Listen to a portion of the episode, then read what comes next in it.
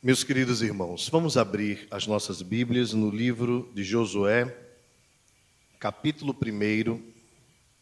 Nós leremos os versos de 1 a 9. Lembrando aos irmãos que nós iniciamos na semana passada a exposição do livro de Josué exatamente nestes mesmos versos. Porém, nós meditamos apenas até o verso 4. Então, hoje nós vamos continuar com todo o texto, mas focaremos no verso 5 e 6 né, em diante, ok? livro de Josué é o sexto livro da Bíblia, depois do Pentateuco, né, Gênesis, Êxodo, Levítico, Número e Deuteronômio, você encontra o livro de Josué. Diz assim a Escritura Sagrada: Sucedeu depois da morte de Moisés, servo do Senhor, que este falou a Josué, filho de Num, servidor de Moisés, dizendo: Moisés, meu servo, é morto.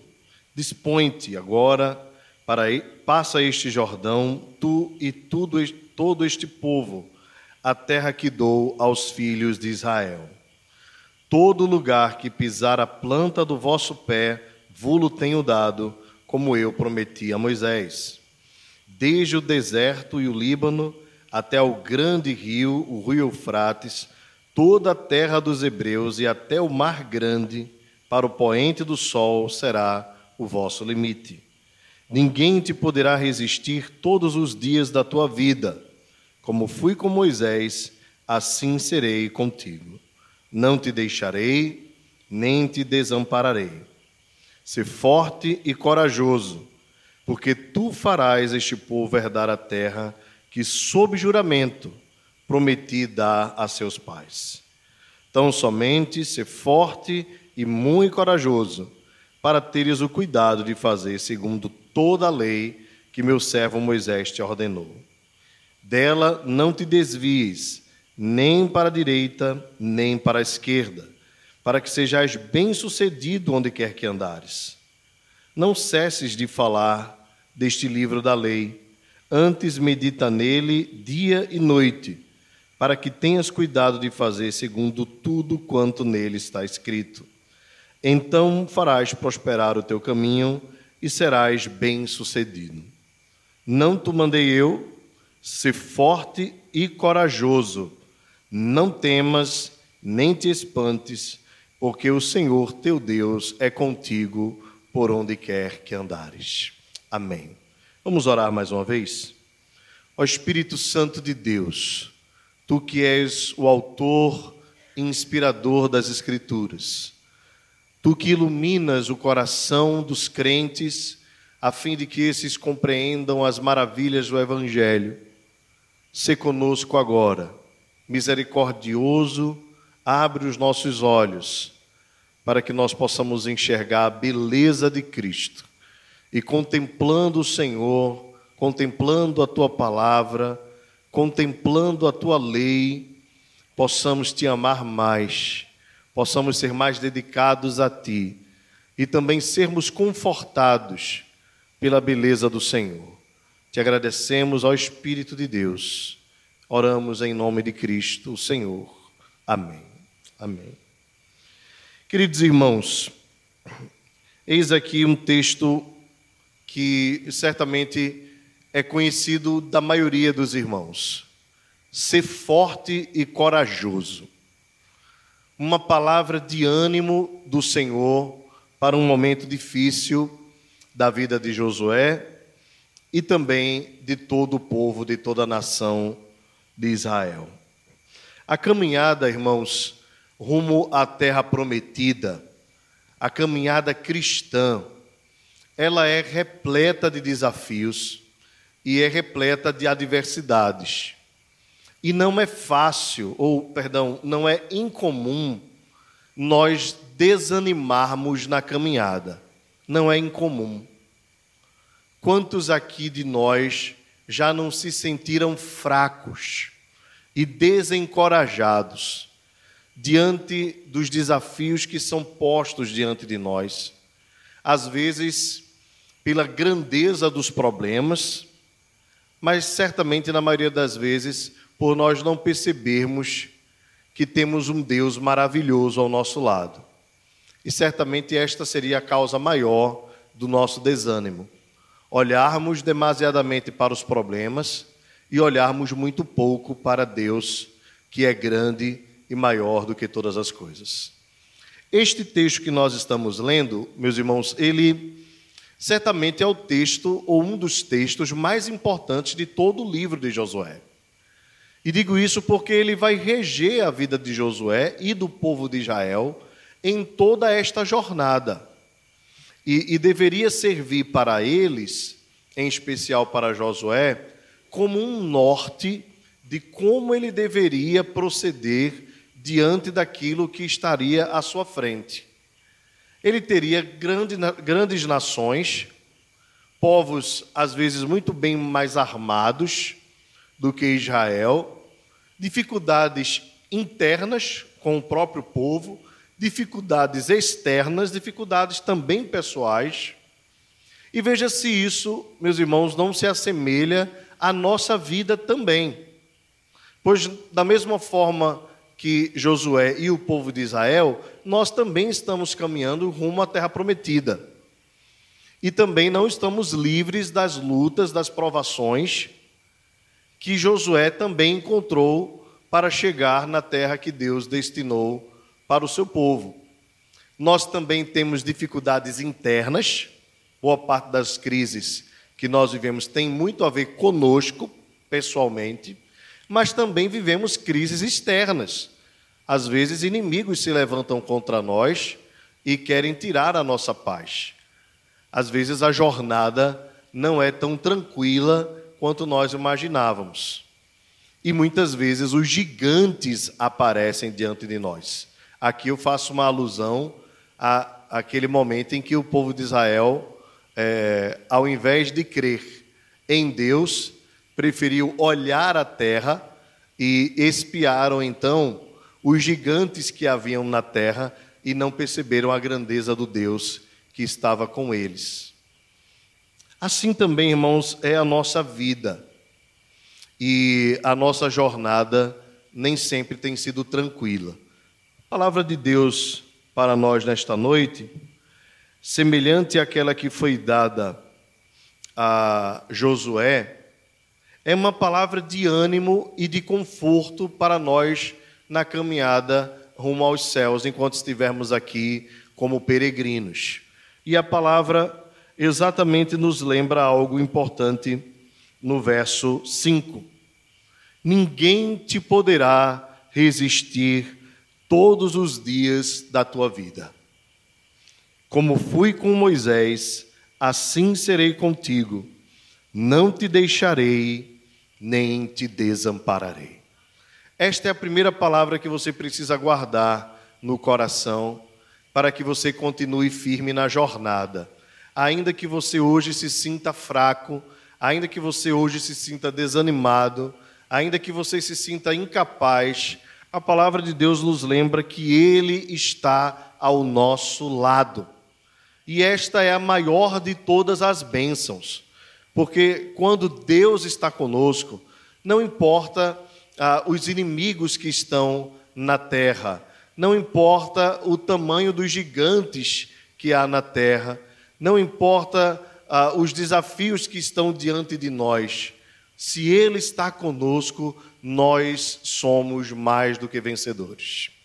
E a palavra do Senhor é: não te deixarei, nem te desampararei. Isso nos faz lembrar o texto de Hebreus, que exatamente nos lembra isso. Que foi dito a nós, crentes: não te deixarei, nem te desampararei e que por isso nós não deveríamos desanimar ou desmaiar na jornada.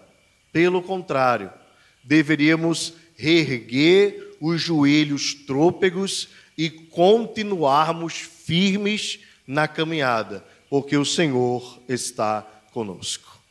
Meus irmãos, essa palavra era tão importante para Josué, porque não sei se os irmãos lembram, mas houve um momento em que Deus colocou Moisés diante daquele desafio e Moisés continu, é, com, começou a conduzir o povo de Israel mas em um dado momento Moisés foi muito claro com Deus e muito sincero. E disse assim: Senhor, se tu não estiveres comigo, eu não continuarei. Se for para caminhar sozinho, eu não sou capaz de conduzir todo este povo até a terra prometida. Mas se o Senhor estiver comigo, eu irei. E é exatamente isso que Deus quis fazer Moisés perceber. Que na verdade tudo o que acontecia e a condução do povo rumo à terra prometida e os desafios vencidos na jornada não era pela perspicácia de Moisés, pelas estratégias de Moisés ou pelas habilidades de Moisés, ah, nem mesmo pelo caráter de Moisés, por mais aprovado que Moisés tenha sido. O próprio Moisés reconhecia que sem Deus não valeria a pena continuar a jornada. E aqui no início da jornada de Josué, Deus apresenta a mesma questão para ele. Josué, você vai, e eu serei contigo, assim como eu fui com Moisés. Da mesma forma que eu não abandonei Moisés, que eu não o deixei, eu também não te deixarei. Eu continuarei sendo o mesmo Deus. Eu sou Deus presente. E meus irmãos, esta verdade precisa estar marcada no nosso coração. Porque às vezes, quando as coisas apertam, nós temos a sensação de estarmos sozinhos. Quando as coisas apertam, parece que Deus lembra de todo mundo menos de nós. E nós começamos a sentir a, a, a, aquele, aquela sensação de desamparo. E é terrível a sensação de desamparo, por conta da nossa fraqueza, por conta das nossas incapacidades. Nós não somos capazes sozinhos de chegarmos à terra prometida. Não somos mesmos. Os nossos joelhos são trôpegos naturalmente, os nossos pés resvalam com facilidade, os nossos olhos são muito hábeis em se desviarem, e o nosso coração é enganoso e desesperadamente corrupto. Quem o conhecerá? Então, quem nos guiará até a terra prometida? Quem será o nosso auxílio? Quem estará conosco na jornada? Quem irá adiante de nós, endireitando os caminhos tortuosos, quebrando as cadeias e os grilhões? Quem vai aplanar a terra para nós conseguirmos chegar? Quem vai nos conduzir até o lar celestial? É o mesmo Senhor que disse: Estou com Moisés, que disse: Estou com Josué. Nesta noite ele nos lembra que está conosco. Bendito seja o seu nome. Você não está só. E o fato de você e eu, às vezes, nos sentirmos sós, não é porque Deus se ausenta, é porque nós nos ausentamos da presença de Deus. É porque nós vacilamos, é porque nós oscilamos na nossa busca pelo Senhor. É porque nós somos fracos em andar na Sua presença, em caminhar com Ele. As tribulações facilmente nos tiram o foco de Jesus. As tribulações facilmente fazem nós focarmos nos problemas. E é por isso que muitas vezes, diante de nós, as crises se agigantam e Deus parece pequeno. Ele nunca foi pequeno, irmãos. Ele nunca será pequeno. E por maiores que sejam os nossos problemas, maior é o nosso Deus que está conosco. Agora, nós não podemos deixar de cultivar a Sua presença. E eis aqui o grande desafio. Nós precisamos andar com Deus, caminhar com Ele, percebermos Deus como uma pessoa como um Deus real, presente, vivo. Ora, irmãos, ele não é um conjunto de doutrinas em que nós devemos crer, ele é uma pessoa com quem nós podemos conversar. E Deus é tão pessoa que se fez carne. E quando ele se fez carne, ele fez exatamente para que pudesse se sentir como um de nós. É por isso que o autor aos Hebreus nos lembra que o nosso sumo sacerdote se compadece das nossas fraquezas, porque foi tentado como nós, a nossa semelhança, em carne, tentado em todas as coisas e não pecou. Por isso nós temos um intercessor perfeito, Jesus Cristo. E ele mesmo prometeu: estarei convosco todos os dias até a consumação dos séculos. E quando Jesus estava prestes a subir, os seus discípulos temeram por sua partida. Jesus disse: Olha, o caminho que eu vou, vocês não podem ir agora. Então os discípulos disseram: Senhor, para onde vais? E para onde nós iremos? Jesus disse: Então, eu sou o caminho, a verdade e a vida. Ninguém vem ao Pai senão por mim. Mas não se turbe o vosso coração. Credes em Deus, crede também em mim. Na casa de meu pai há muitas moradas. Se assim não for, se assim não fosse, eu vou teria dito, pois vou preparar-vos lugar. No capítulo 16, ele disse aos discípulos: Eu não vos deixarei órfãos, vos deixarei outro consolador. A ideia ali de consolador ou outro consolador é outro da mesma natureza então, assim como Jesus estava presente e os discípulos podiam desfrutar da presença dele, o Espírito Santo está presente nas nossas vidas e nós podemos desfrutar da sua pessoa, viver em comunhão com ele, aprofundar o nosso relacionamento com ele, porque é Deus morando em nós, é Deus habitando nas nossas vidas. Portanto, nós não temos desamparo por parte de nenhuma das pessoas da Santíssima Trindade. O Pai está conosco, seus olhos não cochilam e nem dormita o guarda de Sião, o guarda de Israel. Jesus disse: Estarei convosco todos os dias até a consumação dos séculos, e deixou o Espírito Santo habitando dentro de nós, como penhor da nossa salvação, como a garantia de que nós somos de Deus e um dia seremos resgatados por Ele. Cristo deixou o Espírito habitando como garantia, como penhor da nossa salvação. Essa é a certeza, irmãos, de que apesar das dificuldades, das lutas, nenhum de nós se perderá, nenhum de nós. Todos seremos preservados pelo amor de Cristo Jesus e pelo penhor que é o Espírito Santo habitando em nossos corações. Não estamos sós. Não estamos sós. É por isso que o salmista vivia a crise dos seus sentimentos para com a sua fé. Porque os sentimentos diziam assim: onde está o teu Deus? Você está só. Mas a fé, a mente nova, renovada, dizia: Por que estás abatida, ó minha alma? Por que te perturbas dentro de mim? Espere em Deus, pois ainda o louvarei, a Ele o meu auxílio e o meu Deus. Quando essa crise bater a porta do seu coração, faça como sugere a canção Acordo de Estênio Márcios, né? Puxa uma cadeira, ó minha alma, que eu quero te perguntar porque me tomas a calma e botas tristezas no olhar. Vamos entrar num acordo e vida tranquila viver. Lembra daquilo que o mestre falou: a minha graça te basta. A graça de Deus é o bastante para as nossas vidas. Deus está conosco. Nós só precisamos de Deus, irmãos.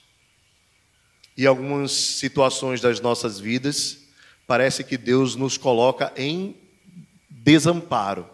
Você já percebeu isso? Às vezes tem situações em que Deus nos deixa desamparados mesmo. E a gente pensa assim: será que é, é porque Deus não gosta de mim? Pelo contrário. É exatamente para que nós percebamos o quanto nós precisamos dele, o quanto nós dependemos só dele. E não pense que você é o único que sentiu isso, pois o próprio apóstolo Paulo orou três vezes pedindo a Deus que o livrasse de algo que o incomodava bastante. Ele disse que era um espinho na carne, mensageiro de Satanás para lhes bofetear o rosto. E o grande apóstolo sentiu na pele o que muitos de nós sentimos. Quando os problemas se agigantam e nós temos a sensação de que estamos perdidos. O Senhor não livrou do espinho na carne, mas o Senhor disse: A minha graça te basta, porque o meu poder se aperfeiçoa na fraqueza. Ou seja, Deus fez com que Paulo sentisse as dores mais profundas, para que Paulo percebesse o quanto ele precisava só de Deus. Nós temos um Deus que não nos desampara, irmãos. Ele não se atrasa, ele não está demasiadamente ocupado, ele não cochila, ele não dorme, ele não nos perde de vista, pelo contrário, ele é Deus presente, vivo, real, nos olha, nos vê, zela pelas nossas vidas, as suas mãos guardam o nosso coração, ele está conosco. Ele é Emanuel, ele é Deus presente. E ele é poderoso para fazer infinitamente mais do que tudo quanto pedimos ou pensamos.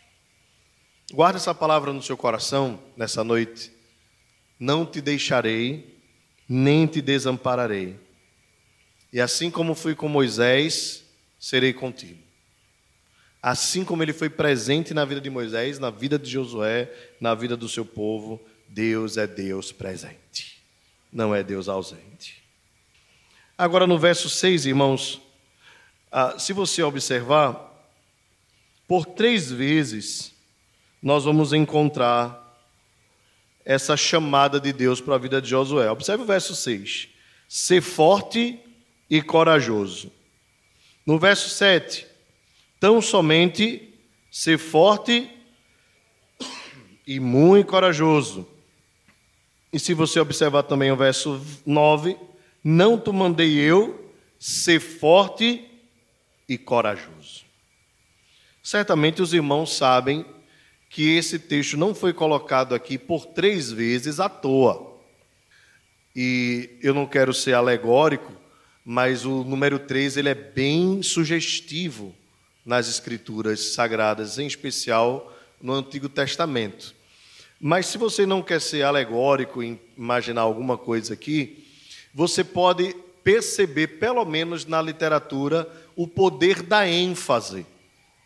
Quando alguém escreve por três vezes a mesma coisa, é porque quer enfatizar a importância da mensagem que está trazendo. Então você lembra que Jesus disse para Pedro assim: Pedro, tu me amas? Pedro, tu me amas? Pedro, tu me amas? Três vezes Deus falou para Pedro. A ideia da ênfase aqui era exatamente para que ficasse fixo e claro na mente do receptor da mensagem, no caso aqui era Josué, mas o registro feito por Josué deveria servir para Israel posteriormente, para que o povo lembrasse da importância de perseverar, de se esforçar. Vejam, meus irmãos, parece contraditório, porque Deus diz assim: toda a terra é tua, sou eu que estou dando, ao mesmo tempo que diz: te esforça. Não parece contraditório, né? Se já era do povo de Deus, por que o povo deveria se esforçar? E aqui, mais uma vez, está em questão as duas grandes ou duas grandes doutrinas da Escritura, né? A soberania de Deus e a responsabilidade humana. A soberania demonstrada no fato de que Deus é o possuidor de toda a terra. E que, disse, e que Deus disse assim: Eu estou te dando porque a terra pertence a mim. E eu dou a quem eu quiser. Ponto final. Deus é soberano. A responsabilidade humana se aplica exatamente no fato de Deus dizer: É minha, eu estou dando, mas vocês devem se esforçar para possuí-la.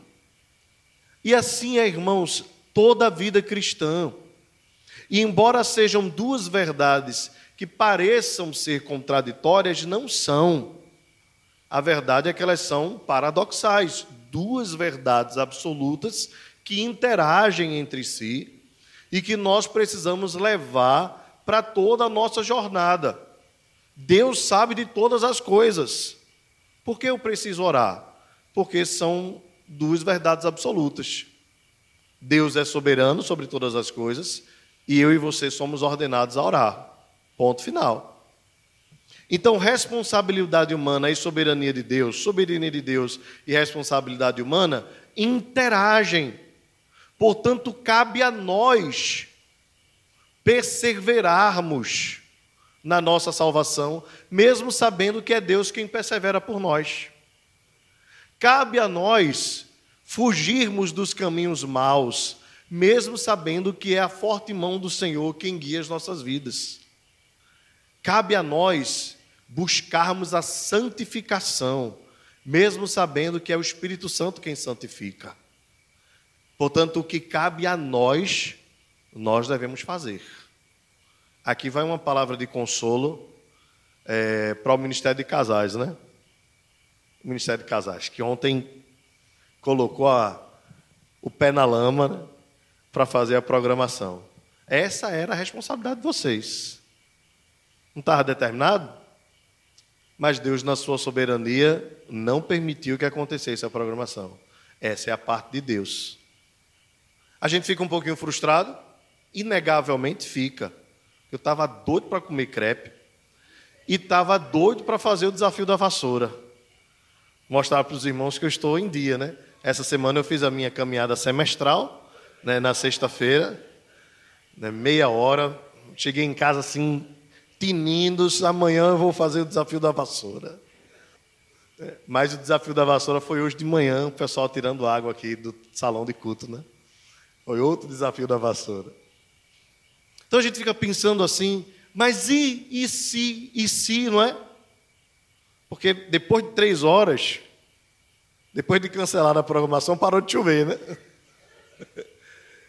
Então a gente sempre fica naquela de e se, e a vida é cheia dessas coisas. Estou falando de uma programação que a gente adiou, vai ter, viu? Então os irmãos que estão no jejum aí para comer o crepe, perseverem no jejum, viu? Que vai chegar. Mas às vezes isso acontece nas nossas vidas, em decisões importantíssimas.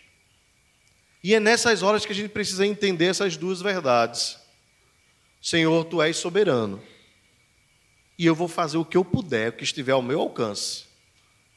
Que for minha responsabilidade fazer, eu farei. Se o Senhor não quiser, não vai acontecer. Mas o que couber a mim, como minha responsabilidade, eu farei. Que é que isso tem a ver conosco, irmãos? Absolutamente tudo, tudo.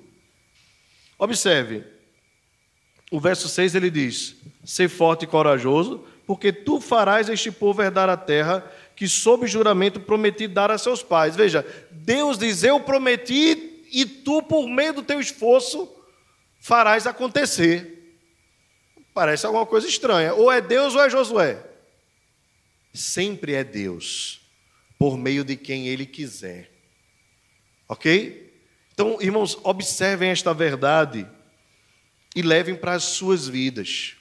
Nós não sabemos como serão os nossos filhos no futuro, mas é minha responsabilidade educá-los nos caminhos do Senhor. É minha responsabilidade. O que vai acontecer com eles lá para frente é Deus quem sabe. Mas o que couber a mim, a minha responsabilidade, eu farei. A gente se casa e a gente luta para que o casamento seja para toda a vida. E é nossa responsabilidade lutar pelo nosso casamento. Mas cada um individualmente só é responsável por si. Se o outro um dia vai virar a cabeça, não cabe a nós individualmente. Deus é quem sabe todas as coisas. Mas é importante que cada cônjuge faça a sua parte. Ambiente de trabalho, a mesma coisa. Eu devo fazer o meu melhor me esforçar para fazer o melhor para a glória de Deus. Se eu vou continuar na empresa, se eu vou receber uma promoção, só Deus sabe. E, e parece que nada foi mais importante do que nesses últimos anos do que a pandemia para nos nos colocar no, nesse, nesse sentimento, né? De dependência de Deus da, e da soberania de Deus e do cuidado de Deus. Porque o que nós vimos, todo mundo ficou preocupado. Até quem vive, é, aspas, né? Sob a garantia do Estado, né? Servidores públicos, se o Estado falir, vai todo mundo à falência. Então, o que é que alguém que faz um concurso público mais espera? É a estabilidade financeira, né? Terei estabilidade financeira. Mas se o Estado falir, a sua estabilidade vai por água abaixo. E pode acontecer, você não está vendo o que está acontecendo na Venezuela? Enfim, a verdade é que nós precisamos nos esforçar, trabalhar, lutar, mas perceber que nós dependemos de Deus o tempo todo. O tempo todo. Então Deus diz para Josué: Tu farás este povo herdar a terra, porque eu prometi dar aos seus pais. Mas seja forte e muito corajoso, para teres o cuidado de fazer segundo toda a lei que meu servo Moisés te ordenou. Aqui, um ponto importante é a lei. E eu queria exatamente lembrar com os irmãos que a força que Josué deveria militar não era a força das suas próprias estratégias, não era a força da sua própria habilidade, mas era o poder da palavra de Deus, da lei. E aqui um detalhe importante: que palavra, ou a que palavra ah, o Senhor está se referindo a Josué? Porque Josué é o quinto livro da Bíblia.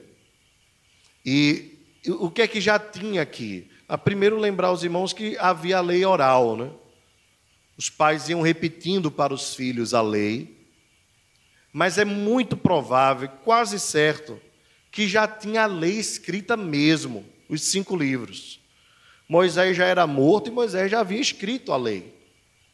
Alguns da alta crítica vão dizer que a lei só foi escrita depois do cativeiro babilônico. Mas é muito correto acreditar que nesse tempo aqui, em que Deus falou com Josué, Josué já tinha os rolos com a lei de Moisés, com os registros de tudo que ele precisava para se manter fiel a Deus. E tendo a lei no coração, tendo a lei na consciência pela leitura oral, pela tradição oral, tendo a lei escrita, Josué precisaria tomar algumas atitudes. Com a sua Bíblia aberta, observe. Em primeiro lugar, Josué precisaria conhecer a lei, ou seja, ele deveria estudar a lei, ele deveria ler. As palavras é, é, estudar e saber, a, a, gente não encontra aqui, né, escrita, mas elas estão, por inferência, claras aqui, pressupostas aqui. Esses versículos indicam então que o Pentateuco, né, os cinco primeiros livros da Bíblia, é, deveriam não ser colocados é, é, é já na arca, né, e ser ali um ato de devoção, como depois aconteceu, mas deveria estar nas mãos de Josué. Ele deveria tê-la para ler. Josué deveria pegar o livro e sempre buscar estudar, conhecer a palavra de Deus. É, nós sabemos bem, irmãos, que o privilégio do povo ter a Bíblia em suas próprias mãos foi um privilégio dado por Deus no período da Reforma Protestante, quando naquele momento Gutenberg construiu ou criou a imprensa, né? E as cópias foram feitas a partir dali e a Bíblia foi para as mãos do povo, o que contrariou fortemente o romanismo, porque quanto menos conhecedor o povo é, mais escravo o povo se torna de líderes maus. E assim os romanistas é, usurpavam o direito dos crentes terem o privilégio de ler examinar as Escrituras. Apenas os padres da alta, do alto clero poderiam ter esse privilégio. Nós louvamos a Deus pela vida do reformador Lutero, que lutou, assim como outros antigos, né? John, John Wycliffe, John Hus, é, entre outros irmãos, para que a Bíblia estivesse na língua do povo. E a Bíblia estando na língua do povo, o povo pudesse ser como os de Bereia, que à medida em que era pregado alguma coisa, eles conferiam para ver se estava tudo certo. Irmãos, esse é um privilégio que nós também temos. Esta semana, é, a Sociedade Bíblica colocou um videozinho de um homem é, banguelo, né? Dizendo assim: Eu queria muito ler a Bíblia, mas eu não sei ler. Acha muito bonito quando as pessoas leem. E é um privilégio ter a palavra de Deus e, e poder conhecê-la. Nós pudemos vivenciar isso aqui com muita emoção, né? Alguns anos atrás, quando, pela graça de Deus, o Senhor usou nossa irmã missionária Esté para ensinar irmãos a lerem aqui na igreja. E dentre os leitores da Bíblia, né, que foram alfabetizados à luz da Escritura, o nosso irmão Cardoso, né, que pôde, é, várias vezes nós podemos desfrutar com ele em rodas né, de oração e de estudo bíblico. Cardoso, mesmo devagarinho, lendo a Bíblia e lendo muito bem, por sinal. E isso é um privilégio para um homem já idoso, né, tendo a condição de vida que ele teve durante toda a sua jornada, chegando na, na, na altura do campeonato em que ele estava, poder ser alfabetizado para ler a Escritura. Esse foi um privilégio que Deus concedeu e que o Senhor seja gracioso para com a tua vida, Esther, por tudo que você fez pela vida de Cardoso é, e de tantos outros irmãos que aprenderam a ler a partir da Escritura. Nós que sabemos ler e que aprendemos sem nem perceber, não sabemos o privilégio que é para quem nunca teve a oportunidade que nós tivemos. Mas certamente poder contemplar Cardoso lendo foi para mim uma das lições mais importantes do poder transformador do Evangelho na vida de um homem. Josué então deveria conhecer a Escritura, deveria ler, deveria conhecer. Outra coisa que Deus disse para Josué, observe então no verso, no verso 8, ele diz: Josué, você deve não apenas conhecer, mas você também deve falar deste livro da lei. Neste caso, a Bíblia diz no verso 8: Não cesses de falar deste livro da lei. Claramente, irmãos, Josué deveria conversar sobre a Bíblia no seu convívio. A Bíblia deveria ser a, a principal conversação na vida de Josué, na vida do homem de Deus. Ele deveria fazer isso na família, ele deveria fazer isso junto com os amigos, com os seus soldados e com os outros israelitas. Infelizmente, irmãos, a, a realidade de muitos cristãos é que a, se consegue conversar sobre tantas coisas e a palavra de Deus às vezes é esquecida nas nossas conversas. Mas a Bíblia diz assim: habite ricamente em vós a palavra de Cristo.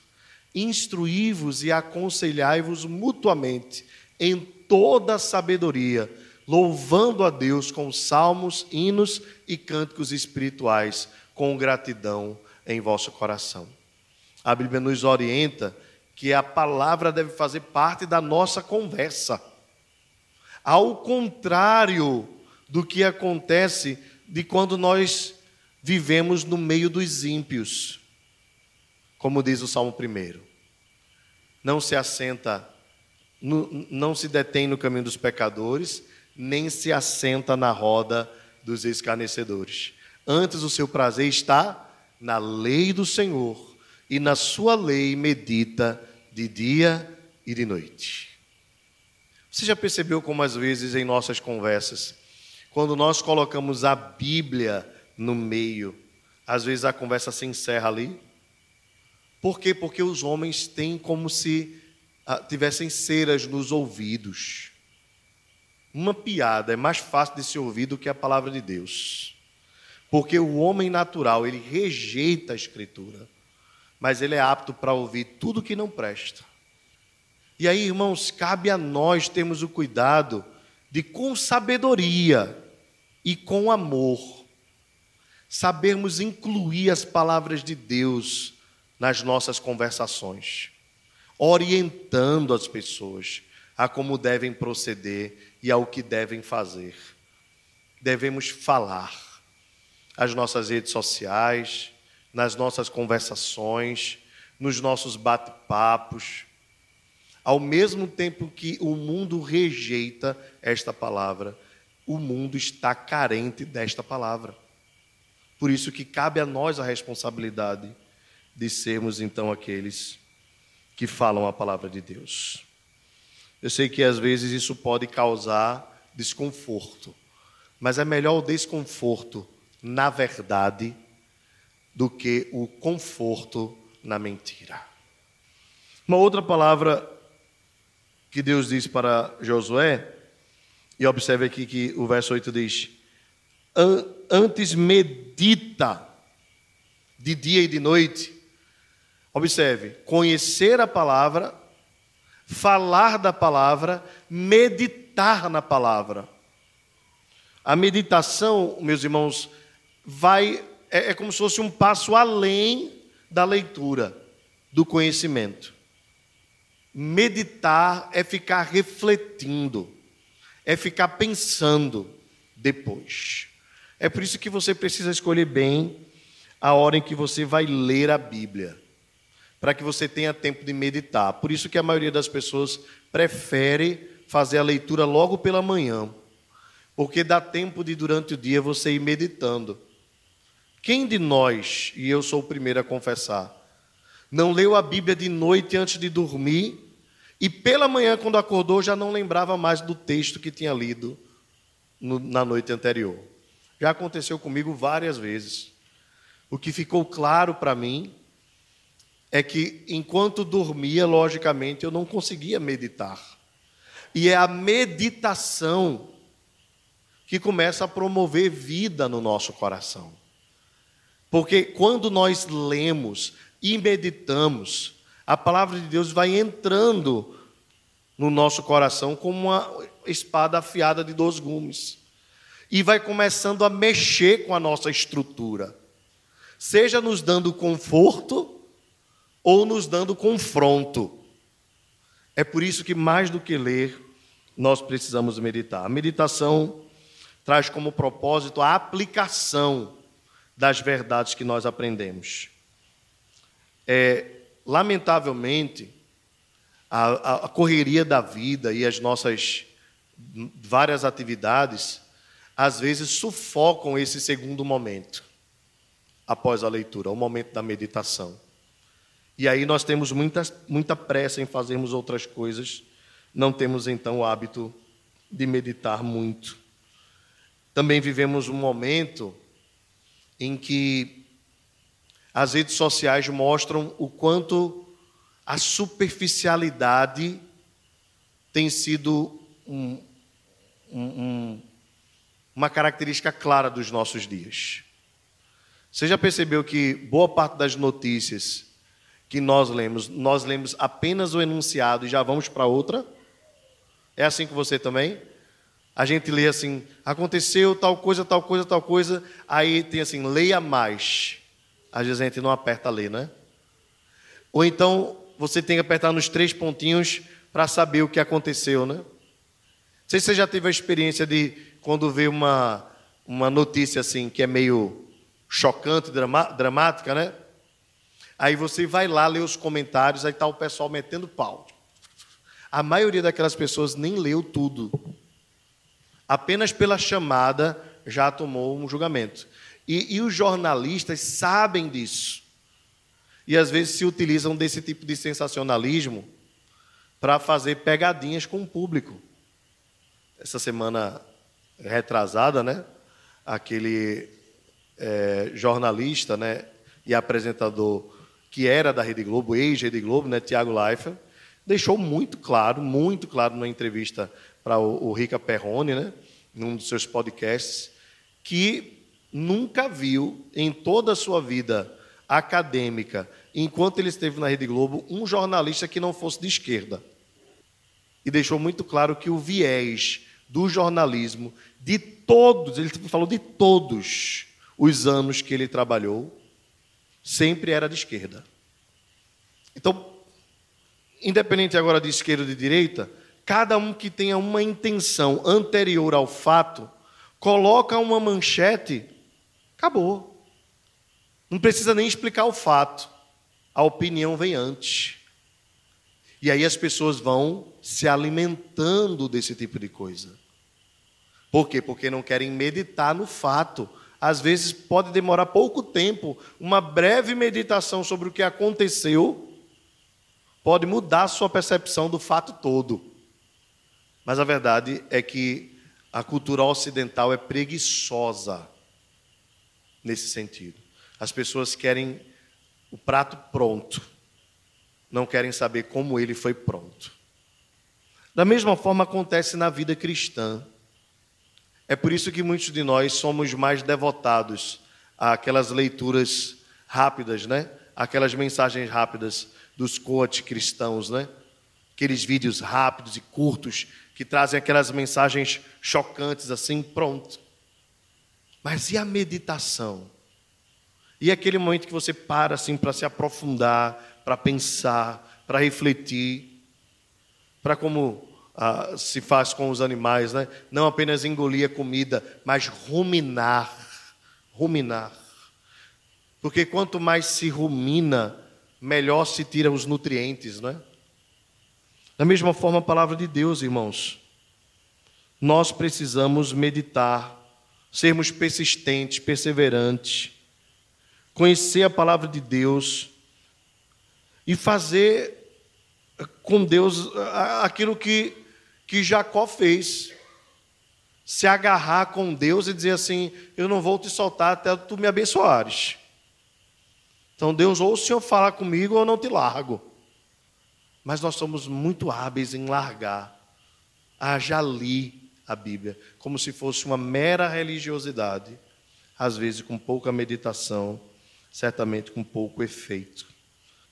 Só quando a palavra divina entra na mente e começa a se tornar parte do raciocínio e do pensamento cotidiano habitual, que começamos a agir de maneira diferente.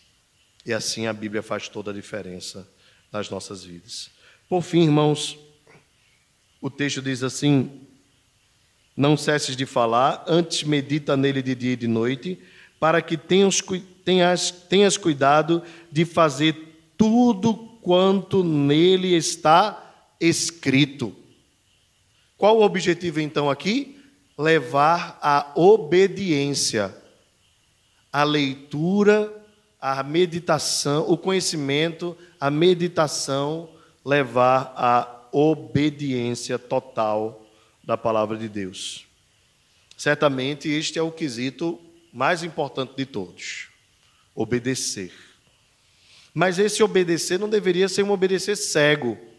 Por isso a importância da leitura e da meditação e do conhecimento.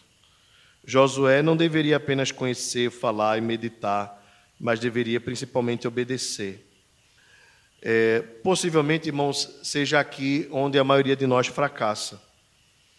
Muitas vezes por não conhecermos a palavra, muitas vezes por não lermos a palavra, muitas vezes por não meditarmos na palavra, nós estamos mais suscetíveis à desobediência. Às vezes, por conta disso, nós caímos com muita facilidade. Nós ainda vamos chegar neste capítulo, mas há um texto no mesmo livro que conta a história dos gibeonitas. O povo de Israel já estava mais ou menos estabelecido e diante das batalhas que havia vencido, a fama de Israel havia se espalhado. E um povo que não queria sair da terra, mas deveria sair, se fingiu de um povo que vinha de uma outra região, trazendo roupas velhas, como se tivessem andado muito. E chegaram para Israel e disseram assim: Nós viemos adorar o Deus de vocês. Nós moramos muito longe. E o texto da Escritura diz que depois deles argumentarem muito, chegaram até Josué. E o texto diz assim: O povo de Israel não pediu conselho ao Senhor. Qual deveria ser o conselho do Senhor? A Escritura. E decidiu aceitar aquele povo. Resultado, trouxeram sobre si maldição. Então, irmãos, nós precisamos estar constantemente lendo, meditando, amando, perseverando na palavra de Deus, para que nos momentos em que formos tentados a tomarmos uma decisão equivocada, o Espírito Santo nos lembre as palavras da lei de Deus e nós não tragamos maldição sobre as nossas vidas. Porque é muito comum, por conta de decisões equivocadas, nós termos consequências que duram muito tempo em nossas vidas. Aqui eu me lembro que neste caso, a aliança que Josué fez com aquele povo gibeonita não deveria cessar. E quem cessasse aquele, aquele acordo, aquela aliança, receberia maldição. 300 anos depois, Saul decide romper com aquela lei. E Deus amaldiçoou a vida de Saul por causa de uma aliança que foi feita pelos seus tataravós. Porque a palavra de Deus não muda. E uma aliança feita com Deus é para sempre. Veja que coisa. Aí você pensa, um pecado que foi cometido 300 anos antes, respingou 300 anos depois. Por isso da importância de nós tomarmos as decisões corretas, de acordo com a palavra de Deus, pedindo em todos os momentos a orientação do Senhor. Às vezes nós agimos pela emoção. Ah, porque o meu coração está batendo mais forte. Ah, porque eu acho que deve ser feito assim. Ah, porque meus pais ensinaram. Ah, eu aprendi uma coisa com minha mãe. Nem tudo que nós aprendemos, nem tudo que nós sentimos está correto. Mas o que Deus fala está sempre correto, porque a sua vontade é perfeita. Mas nós só conseguiremos acertar se nós estivermos amando, lendo, meditando na sua lei. Qual era o objetivo de tudo isso, irmãos? Ser próspero em todos os caminhos. O segredo, então, de um homem bem-sucedido na sua jornada e de um povo bem-sucedido na sua jornada estava em conhecer a palavra de Deus, falar a palavra de Deus, meditar na palavra de Deus e viver a palavra de Deus num mundo que não ama a Deus. Josué, então, foi bem sucedido e recebeu do Senhor a promessa: Eu, Senhor teu Deus, estarei contigo por onde quer que andares. Que o Senhor nosso Deus nos abençoe, nos ajude a amarmos a Sua lei, nos oriente para que nós caminhemos sempre na verdade e assim sejamos prósperos em todos os nossos caminhos. Lembrando aos irmãos que a prosperidade segundo Deus não é a prosperidade conforme este mundo. A prosperidade de Deus é a verdadeira e plena alegria de andar na Sua presença. Que Ele nos abençoe, em nome de Jesus. Vamos ficar de pé. Vamos orar ao Senhor, depois eu empreitaria a benção apostólica. E nós encerraremos com o tríplice amém. Pedir para Vitor já posicionar a guitarra aí num sol maior, para nós cantarmos o tríplice amém juntos. Oremos. Senhor nosso Deus, obrigado, Pai, porque o Senhor promete estar conosco. Obrigado porque o Senhor, mesmo estando conosco, não nos deixa de nos alertar quanto à nossa responsabilidade de sermos fortes de perseverarmos. E mais ainda, nós te louvamos porque a nossa força está em conhecer a tua palavra, falar da tua palavra, meditar na tua palavra e obedecer a tua palavra. Ajuda-nos, Deus, nesta tarefa. E que na nossa jornada, assim como foi na jornada de Josué, nós possamos sentir a tua presença conosco o tempo todo. E ainda que nós não sintamos, por falha nossa, nós possamos viver debaixo desta convicção: o Senhor está conosco. assim como tu foste com Abraão, Isaac e Jacó, assim como foste com Moisés e com Josué, o Senhor é Deus presente nas nossas vidas. Ajuda-nos, Senhor, a sermos fortes. Ó Senhor, por três vezes tu dissestes a Josué: seja forte e corajoso, seja forte e corajoso, seja forte e muito corajoso. Nesta noite, Senhor, nós ouvimos o Senhor falar ao nosso coração sobre como é importante nós também sermos fortes. Dá-nos força, Senhor, por meio da tua palavra, por meio do teu Espírito Santo. Fortalece-nos por meio dos sacramentos. Fortalece-nos por meio da oração, da comunhão contigo, para que nós não nos desviemos nem para a esquerda nem para a direita, para que nós sejamos capazes de fazer tudo aquilo que o Senhor ordena. E no final, Senhor, por te conhecermos, por falarmos da tua lei, por meditarmos na tua vontade e obedecermos às tuas palavras, sejamos prósperos em todos os nossos caminhos. Que assim seja na minha vida, na vida dos meus irmãos e na vida da tua igreja, em nome de Jesus. E que a graça do Senhor Jesus, o amor de Deus, o Pai, e a comunhão do Espírito Santo seja sobre nós e conosco permaneça agora e para todo sempre. Amém. Que Deus abençoe a todos em nome de Jesus.